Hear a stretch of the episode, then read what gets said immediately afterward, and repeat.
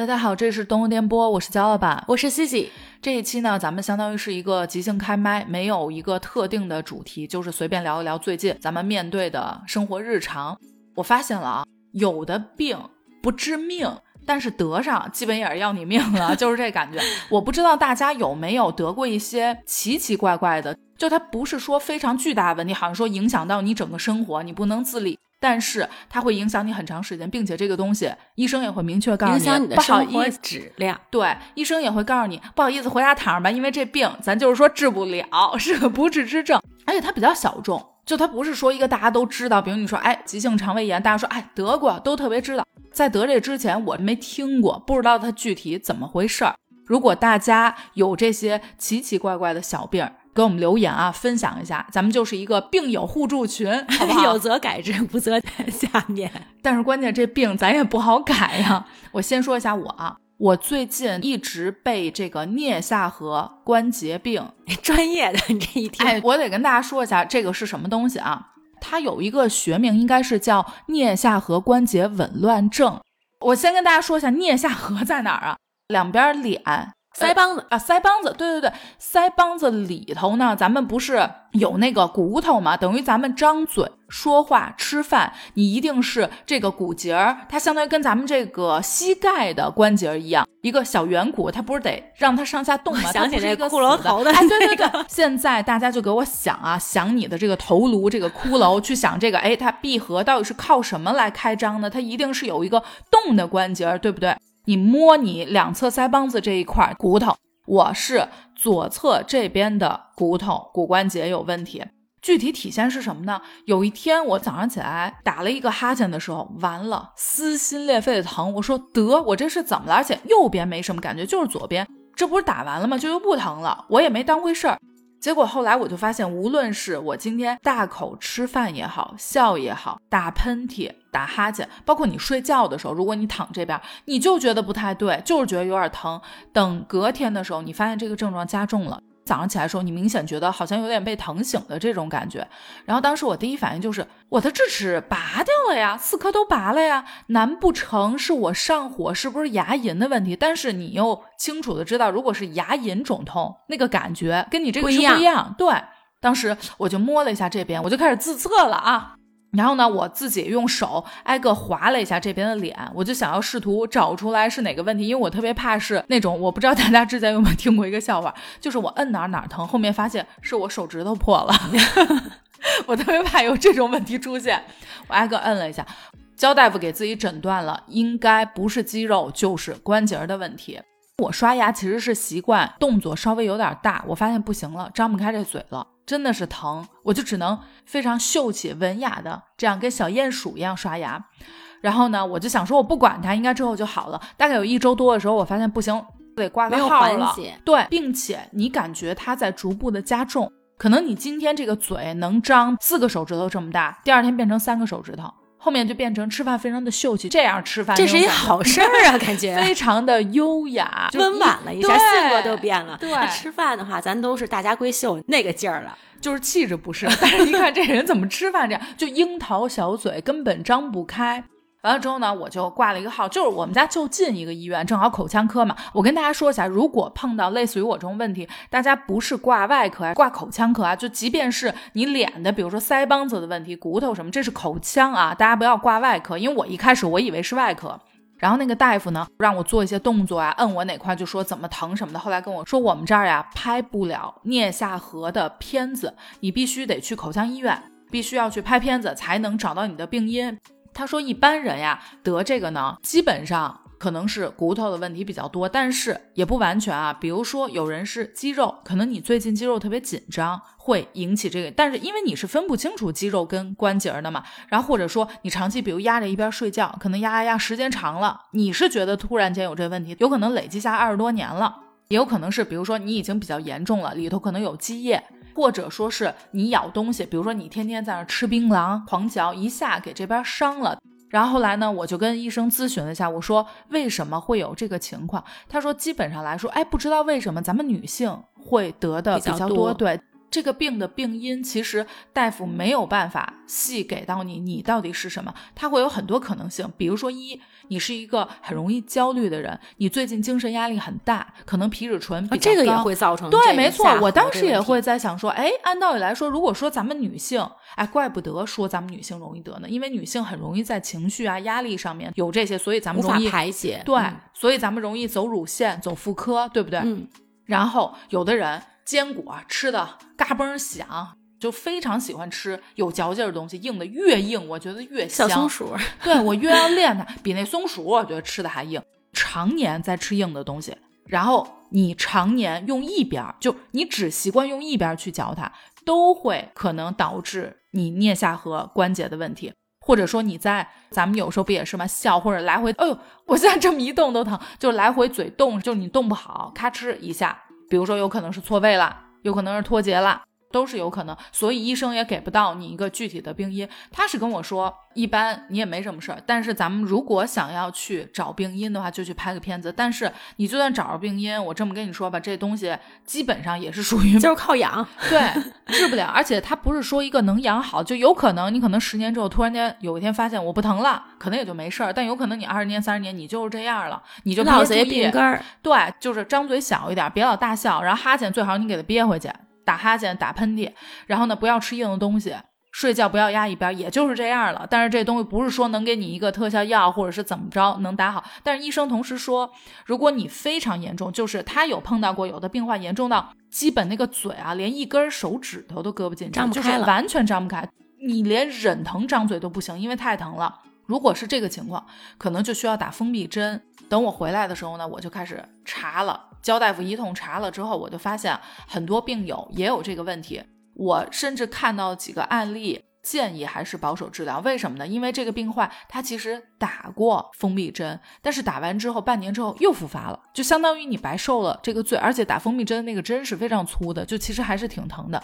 然后呢，包括一些进行了医院的这些治疗，其实基本上来说没有说好像我就彻底完全没事儿的。陆续的这种情况基本上比较少，对，或者说比你之前可能稍微好一点儿，但是那个一点儿他觉得不值得去做这个事情。每个人也都在说自己就是什么情况，其实我是这样的，熟悉咱们的听友都知道，我这牙是经看不经使，我从来不爱吃硬的东西，我就喜欢吃那越软越好，就我吃个西兰花就恨不得得给它煮碎了那种，所以我是不存在咬硬的东西，而且我不习惯。只用一边吃东西，就我吃东西都是满口嚼，所以我也没有这个问题。你说睡觉只睡一边吧，其实我左右都睡。我其实还真的不知道我到底找到原因。对，你知道老刘说我是什么？他说你啊，就是吃东西吃太多了。就别人比如说一顿饭吃一碗，你吃三碗，然后人家一天吃三顿，你吃八顿。说你看你这长年累月，我说我觉得有点频繁了。对他觉得是你过度的用它，所以才损耗。说您还爱说话。说你看你是雪上加霜，因为那天正好我们约吃饭，他就看着我说：“哟，说你这怎么？我们看有点小家碧玉那感觉出来了？说怎么吃饭张不开嘴呀？”我说实在是疼哦。对，我还跟大家说一下，这个病还会导致什么呀？你有点耳鸣，而且觉得耳朵不舒服，有点胀疼。然后我去查了一下，有的人还会头晕、头疼这种，然后我暂时没有，我就是耳朵。这就是我最近这个又奇怪但是又治不好的病。然后我还要跟大家 update 一下，是直到现在我还没有挂上口腔医院的号。咱就说咱这挂号有多难吧？每天十点半放号，基本上咔一放号，我还没点没了，已经没有了。拼手速的时候到。对，目前啊，焦大夫给自己下了一个方子。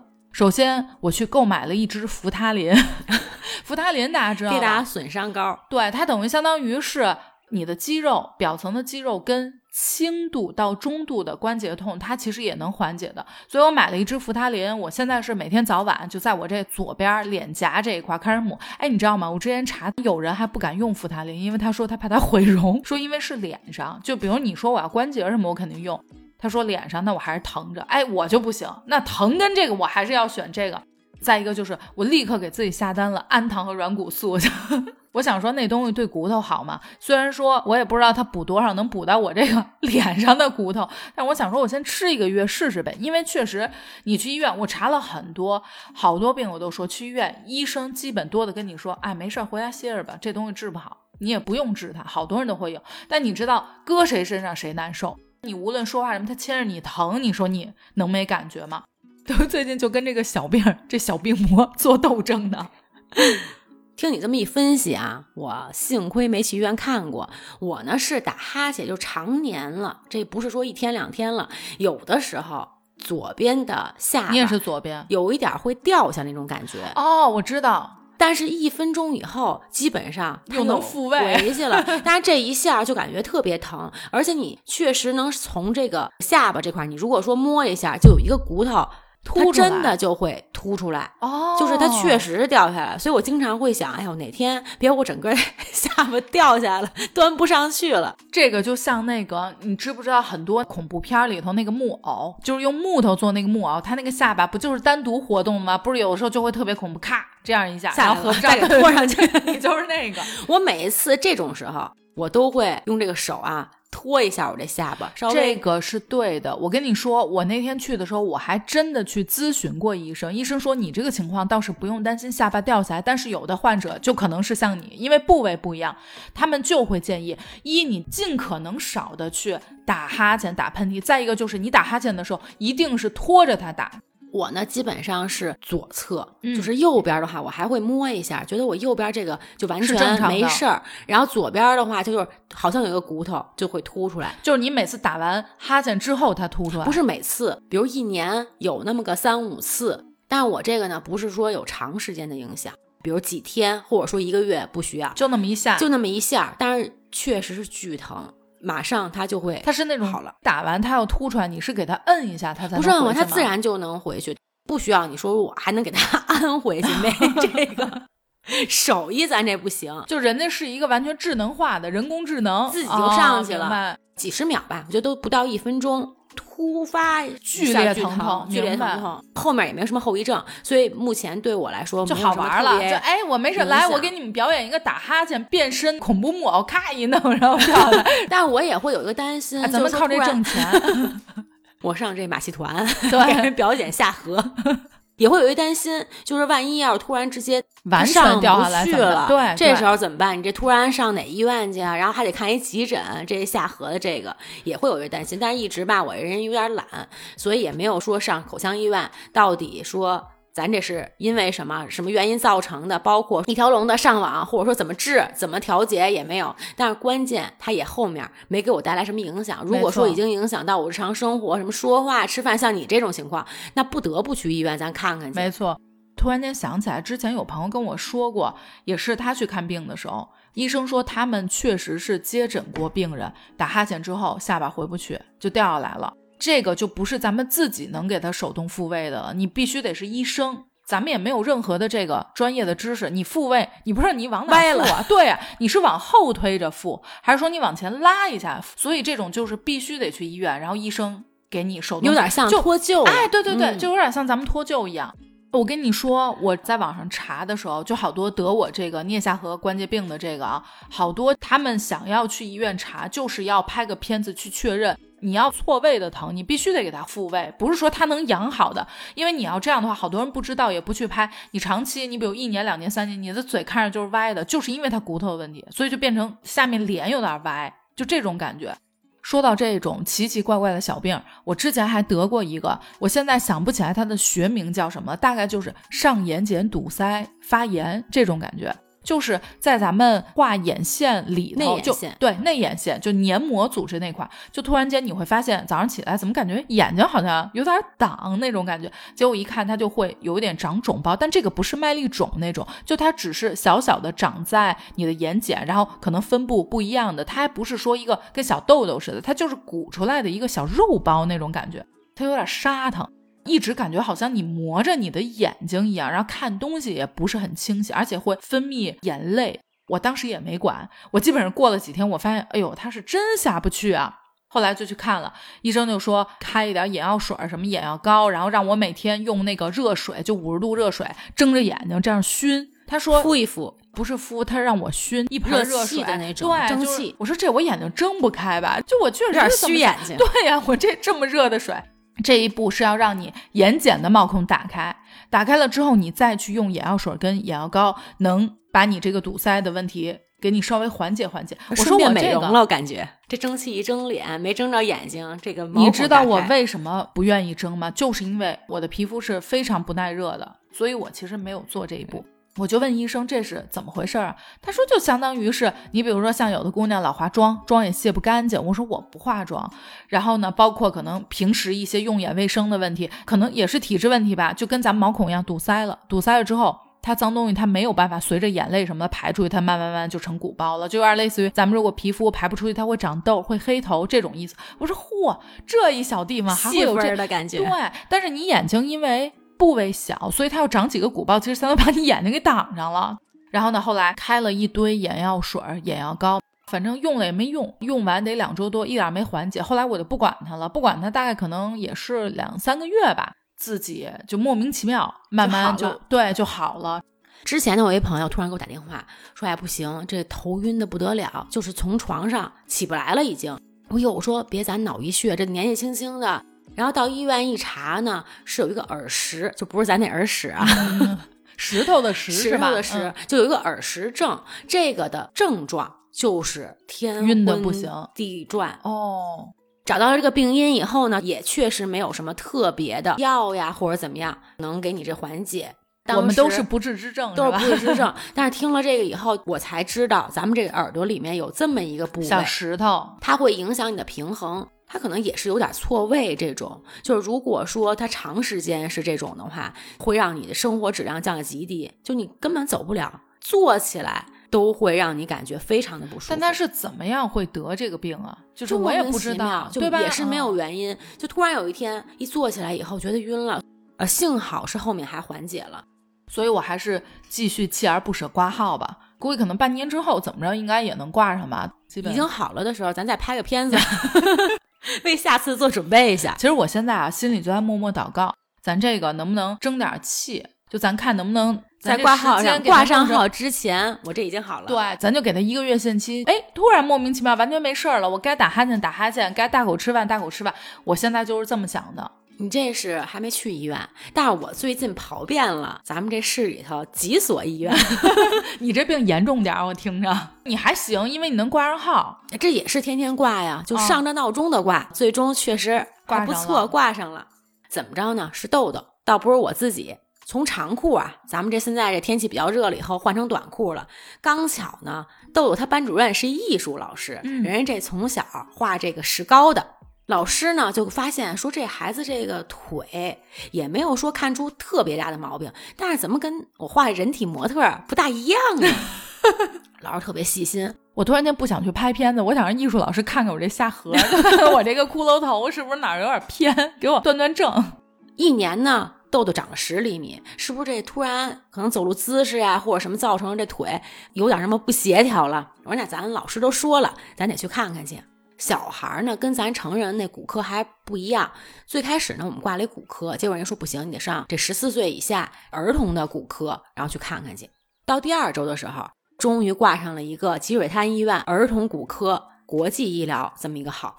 一到积水潭医院啊，因为咱这一个夜间门诊，所以那天我感觉啊还挺爽的。第一，没有停车这问题；另外的话呢，基本上没有什么病人了。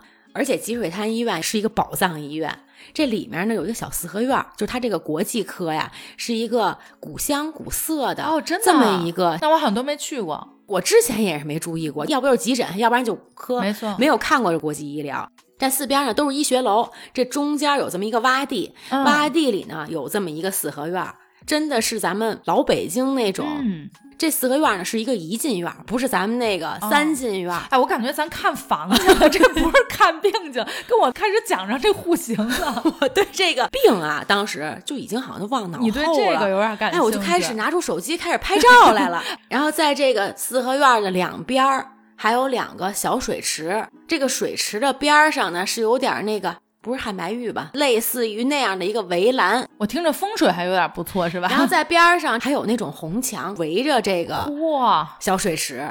哎呦，我感觉太不错，就这环境，我早该来呀！咱就是说，咱不是去看病的。我已经完全被这个四合院儿所吸引了，而且这个国际部大门这块儿还有一个匾，应该是老匾，上面还有题字。看病呢，三分钟咱就出来了。医生怎么说呀？咱到底孩子干嘛了呢？现在大还不知道，夫说呢，说咱也得拍片子，但是当天因为是夜间门诊，拍不了，所以拍不了片子了。说你这第二天还得再来一趟。哎呦，太好！哎呀，那第二天我再看看他白天这景色怎么样呀？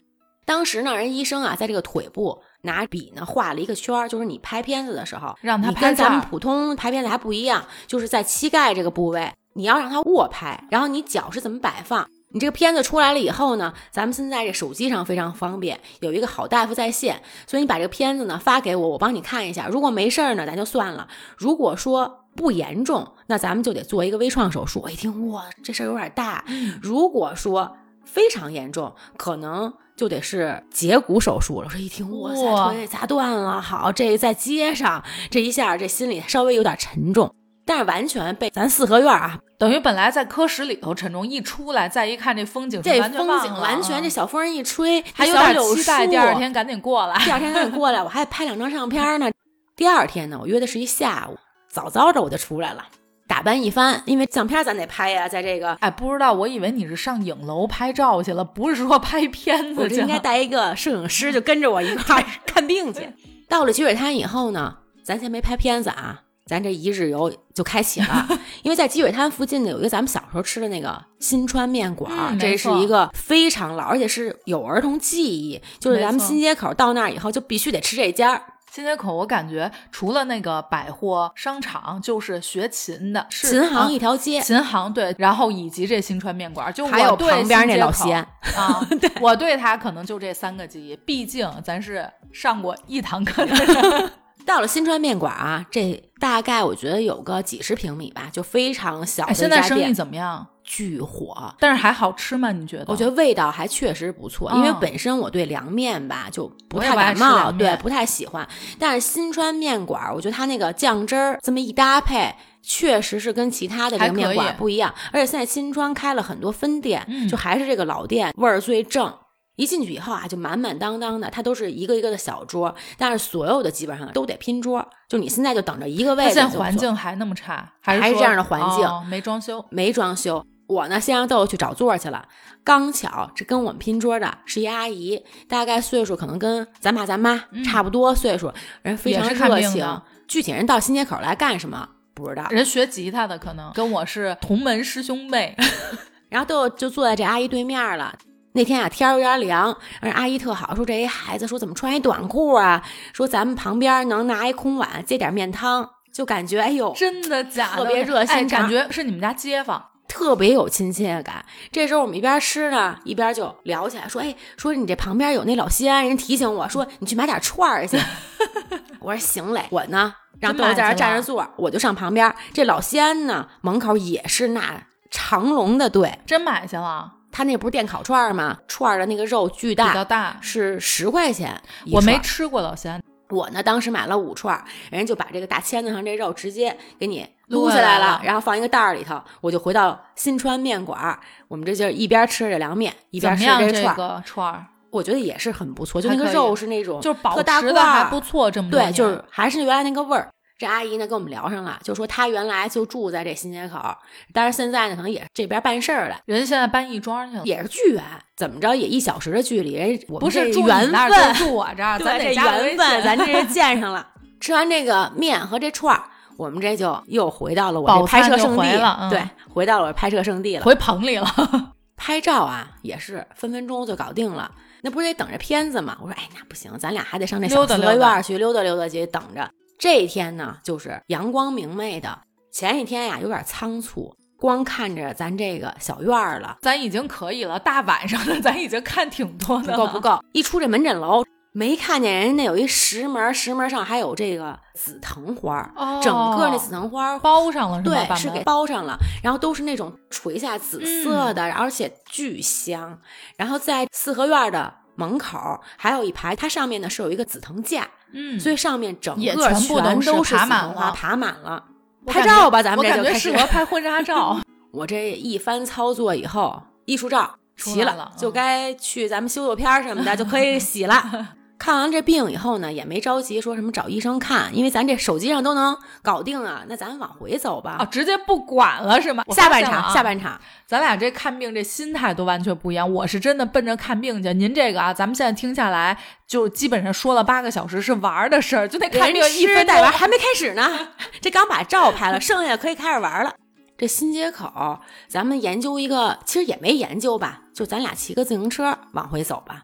那咱这附近看看这老城区这个面貌啊什么，给豆豆简单介绍一下。我们俩一人扫了一个共享单车，发现了，您这病看的有滋有味的，就直接到最后变成游京城了，就不是看病，单车我这也扫上下了。次啊，我就感觉，哎呀，身体哪有什么不舒服，就是哪个旅游景点儿旁边有个医院什么的，这医院有什么特色门诊，边上的医院。这特色门诊呢，我稍微再看一看，也别说咱们就是光玩儿，看完了这病以后呢，调整一下心情，别 从医院出来以后，到时候心情不太好。大家学到了吗？听听 C C 这一招，就以后啊，咱看病别找说那个协和什么特好医院，没有必要，咱就找那医院边上有景点的，就是说咱能玩的，咱不奔着这看病去，就是说心情好了，顺带手咱俩把着病也就看了捎带手看看病，但是咱主要是心情好了，身体就好。最主要就是心情好。你给我口腔医院附近先查一我也去下景点儿玩一玩。然后什么特色美食，然后拍照呀，这一通下来之后我就好了下来，这哎好像牙不疼了，可以再吃一顿去。扫完这共享单车呢，豆豆当时就拿起来这个高德地图了，说咱这个看看怎么进呀。不用不用，你就说不用，咱这哎，我说这太熟了，我这我小时候在这儿长长，的我说你就不要了。豆豆当时还有点不相信我，我就随便穿了一胡同，咱这沿着这胡同，这一路小骑，小风一吹，这中午的时候暖乎乎，后海咱就到了。从前海到后海，嗯，沿着这小河边上骑呢，左边就是这个河，右边呢都是那种小商贩，嗯，有卖那个手做的铜炉，就人家现场给你做这嗯铜炉、这种小的一些工艺品，然后还有咱们小的时候那种徽章，你有印象吗？嗯有不管是什么米老鼠呀，各种包括现在还是那种感觉的是吗？对，，它就是一个一个的小徽章，扎在一个布面上。您是真是回到家了，真熟。如果要我从积水潭不导航，你要让我去后海，我不认识，我不知道怎么走，就你让我骑个车。一路在后头跟我抱怨说：“你这走的是哪儿啊？”我根本不理他。沿着路呢，你还能听到那叮铃铃那个、嗯拉那个车，就是外国人呀，或者说旅游乘客什么的，一般都是四五辆车。那大爷一边给人介绍，对黄包车给人家介绍咱北京这个景点儿，介绍这是哪个故居，这边原来怎么回事儿。沿着骑呢，那肯定慢慢就开始有咖啡馆儿、什么酒吧这些，我们都一路就没停，但是也能看到一些慵懒的咱这北京这大花猫，就在这个路边儿上啊，拍拍街景呀，拍拍豆豆骑车呀什么的。我那一刻就想起来，当时有一首歌，很多年前王菲的那个《香奈儿》，她那个就是沿着咱们北京这个里面就是骑那个二八车，骑二八车那个画面，就一下我就出来了，就是咱北京原来最早的时候一个面貌。还有一个电影叫《十七岁单车》，嗯那个好像女主角是高圆圆，也是骑这么一自行车，就是那个电影我已经忘了，但是这个画面其实也是有的。沿着后海啊，咱这开始就人多了，就是到这个有个小桥，快到地安门那个附近的时候，那边就游客就非常多了，多基本上你就已经骑不了这车，你只能推着了。这个时候，我们穿小胡同出来了，哎呦咱上地安门大街、鼓楼大街。咱就是在那儿长的，这体现出来，豆豆不信都不可能。然后当时豆豆哎觉得还不错，还说哎妈你等会儿 我这种，我说哎等不了等不了。沿着地安门大街，我们就一直往前走。过了这个平安大道，豆豆当时就说说咱们是往左呀往右，我说咱直着走，前面还有风景呢。你没告诉他平安大道是咱呃是他的太婆对吧？对带着你妈小时候住的地儿。我从小就在这儿长大的呀。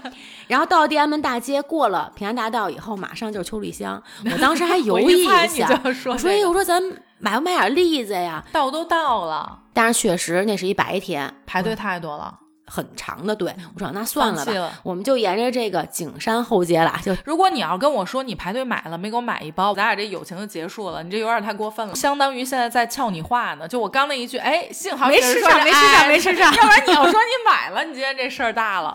然后我们沿着这个路呢就往前骑，骑了以后呢，路过了就是景山了。我说那小的时候少年宫在这唱歌啊，你妈就是在这儿，儿吊的嗓子，然后当时哎，豆豆就是一听我，我们俩就开始聊起来小时候这些事儿了，就从单向的骑，就他在前面，我在后面，或者我在前面，他在后头，变成我们俩并排骑了，有点哎，你们俩就是同学的感觉，最招人烦的那种，有点碍事儿，并排。对，这时候沿着景山的一路骑，到了景山的前面，故宫呀。不得不说啊，你们这个看个病玩出了北京经典路线，我觉得所有如果之后打算来北京旅行的年轻人啊，都可以骑车这么玩，其实挺适合的。因为走路我觉得多少还是有点有点远了，对。但骑车是最合适的。但你要是开车的话，就没什么意思啊。那你开车，你想要随时停下来拍照，你不可能啊。对呀。然后当时到了景山这块，就看到了这故宫了，右边是故宫，咱往左走，然后沿着这个熟劲儿的。这护城河这个角这块呢，有很多拍婚纱的，就是角楼这块儿。当时呢，我也想在这拍个照来的。后来咱是想，咱借一下人家新郎。您好，不好意思，您新郎借我一下，我稍微拍两张，拍两张还您。我这婚纱照也有。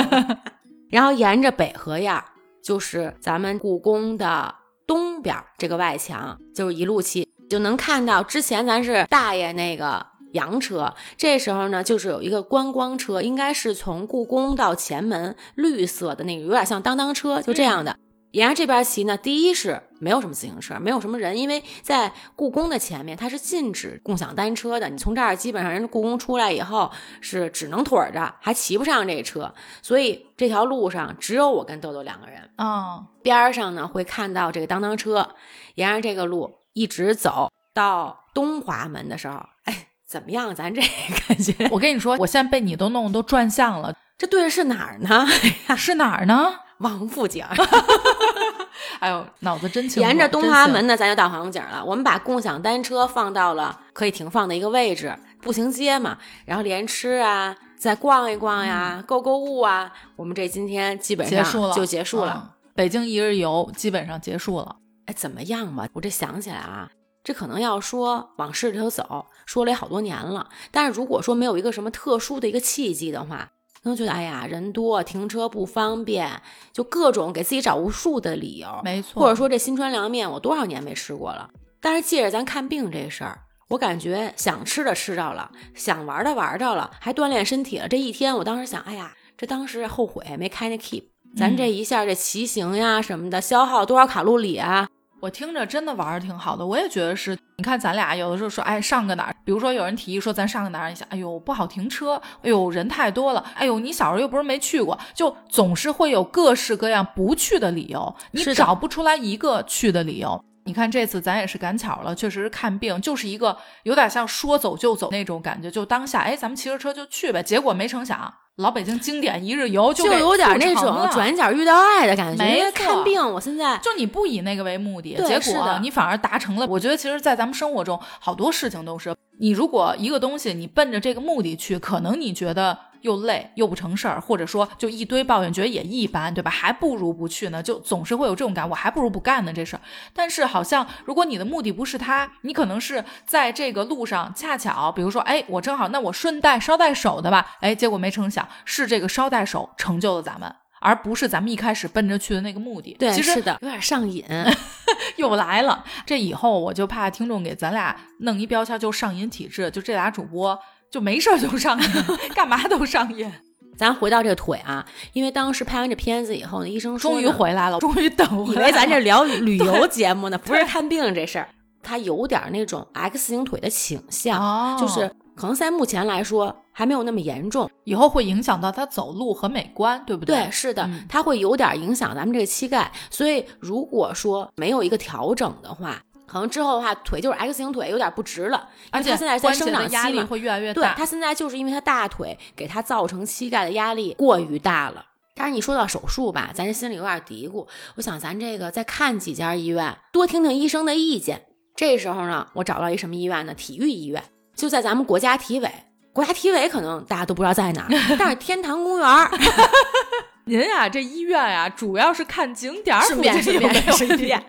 然后因为这个呢，国家体委它主要是什么运动员呀？它不是手术类的，做康复做康复的。对，比如你拉伤也好，或者说你颈椎有点什么问题，颈椎啊，包括说有一些体态上的问题，都可以在这边调整。这要是平时，我肯定就奔过去，我以后定点儿，我隔三差五就得去。但确实限制我的，就是因为太远了。哎，我这次你说让我口腔医院、魏公村或者这天坛，我都有点打嘀咕，我真觉得远，就懒成这样。魏公村附近有没有什么没什么景点了，类似的我只有上上清华、清北大那种华和北大稍微能感受一下校园氛嗯围。颐和园、上个百度，上个圆明园就稍微已经哎，那那我来不及看病，我没有时间，没有那个时间，我只能玩儿去了。这个医院呢，这医生好，这一听我感觉 还没看，对，是一托儿。咱们这个怎么说呢？因为咱们平时啊，有时候去一些健身房什么，当然现在也很不错，你得请这私人教练。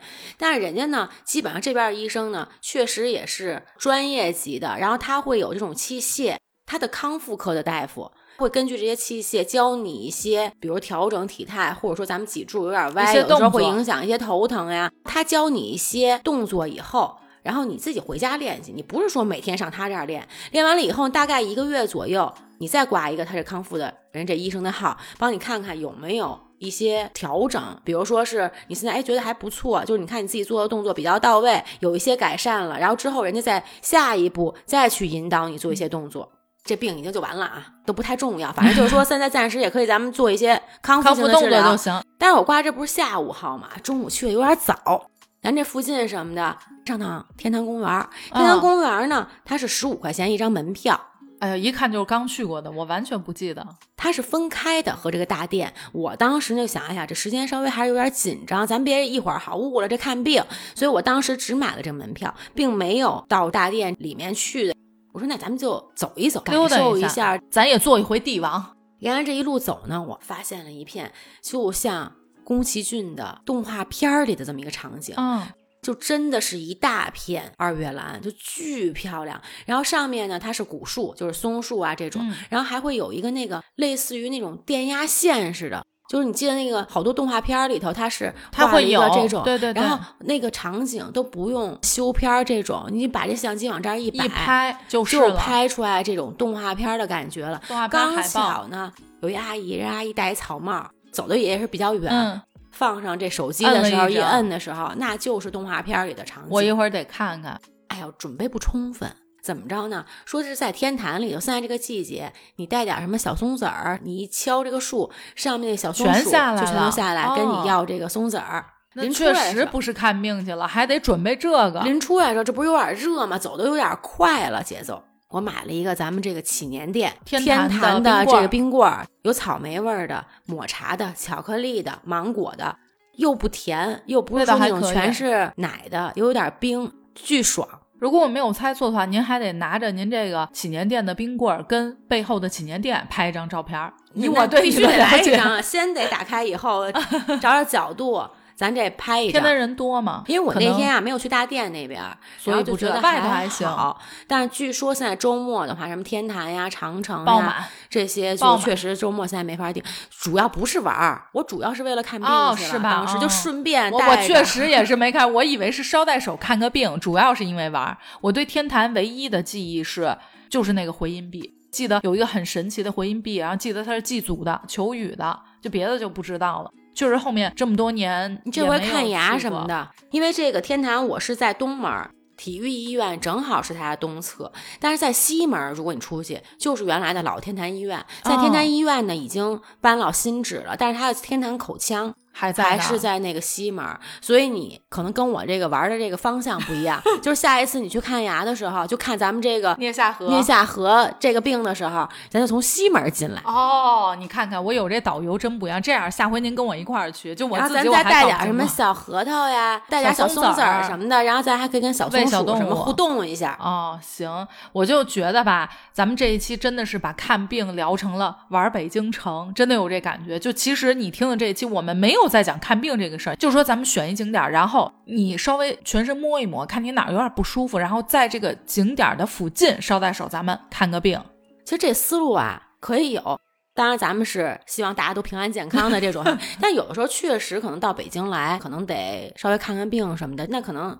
也不是什么小病哈，这这不有对点呀声儿都有点儿，这没法捎带手，这个这比较难。就你心情确实是这样，但是你也不是说从早到晚的看病，那顺便比如附近呀、咱稍稍微逛一逛，也能调整一下心情。